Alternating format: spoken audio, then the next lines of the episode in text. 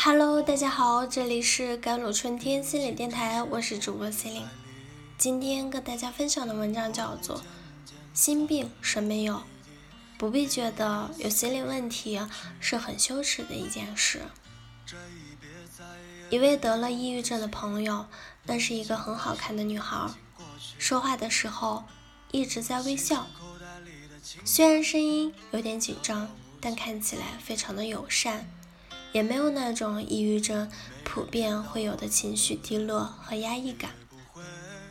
在大家都以为他已经有所好转，为他高兴的时候，有一个朋友问说：“那你现在有什么想做的事情吗？”女孩笑了笑说：“我只是想死啊。”大家愣了一下，他接着说：“我现在活着是因为我觉得妈妈为了我的病。”牺牲了那么多，如果我不好好对待自己，太对不起我妈妈了。但我真的觉得活着太累，太没意思了。我真的想死，我的愿望就是可以去死。医生说他是微笑抑郁，因为隐藏的太好了，所以直到他已经自残了七八次之后，家人才发现。你们看到的那个微笑的背后，是认为自己已经无药可救的绝望。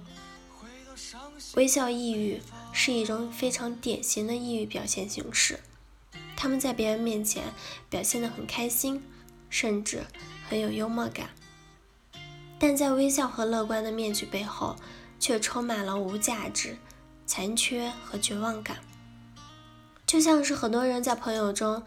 很爱逗别人开心，但当自己一个人的时候，却常常感到悲伤一样。所描述的这种每天很悲观、很难过、社会功能丧失的人，似乎才是我们想象中典型的抑郁症。但并非所有人的抑郁表现都是相同的。微笑抑郁者确实有很多抑郁的症状，但与典型的症状不同的是。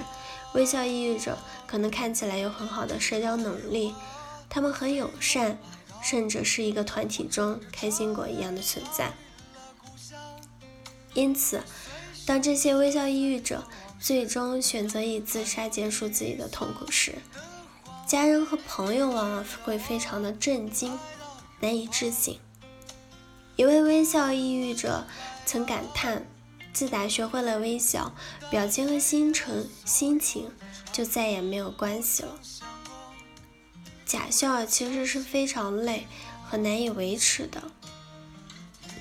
微笑抑郁者有时候会因为自己不能完美的隐藏自己的悲伤，不能给他们见到的每个人一张快乐的笑脸，而感到强烈的负面的体验。而这些烦躁、疲劳、悲伤和紧张。等负面的情绪，早晚会找到一个可以宣泄的出口。因此，我们很难察觉到那些微笑着的、开朗的人，同时也是抑郁和绝望的。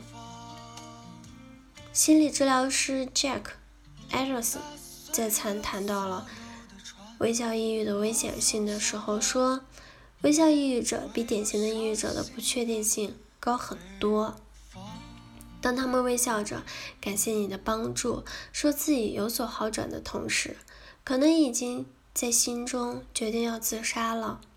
这才是微笑抑郁微小的地方。研究显示，约百分之七十一受抑郁困扰的人试图隐藏自身的病情，原因可能有很多种，但总的来说，微笑抑郁者的笑容像是一种防御的机制。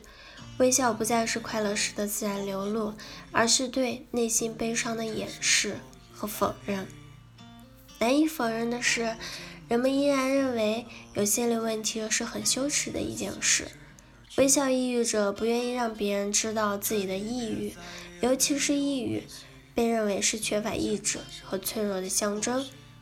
带有这种偏见的微笑抑郁者会努力的隐藏自身的情况。避免社会和别人的指指点点，维护自己的形象。如果你发现身边的家人和朋友身处于微笑抑郁中，不要强迫他们告诉你他们的情况，这会让他们更加的封闭自己。试着在他们的身边，让他们觉得安全，不必诱导他们说出心中的想法，而是让他们知道，当他愿意谈话的时候，你会愿意不加评判的听。让他知道你会尊重他的感受，提供一段支持性的关系，并永远的帮助他们寻求专业的帮助。而如果你自己就是一个微笑微笑的抑郁患者，希望微笑抑郁者的你能明白，消极的情绪不会自己消失，隐藏和逃避，它不会解决问题，你就可以悲伤的。当你自己无法解决时，要勇敢的去寻求专业的心理帮助。可能你担心没人愿意看到那个抑郁悲伤的你，可能没你认为没人会在意，或者是那种不好的表现。去寻求心理咨询师的帮助吧，给咨询师也给自己一个机会，尝试去表达自己的抑郁。可能你会发现，就算是低落的、悲伤的、难过的你，也可以被尊重。被讨论，被关照。好了，以上就是今天的节目内容了。咨询请加微信公众号 jlct 幺零零幺，或者添加我的手机微信号幺三八二二七幺八九九五。我是 c e l i n e 我们下期节目再见。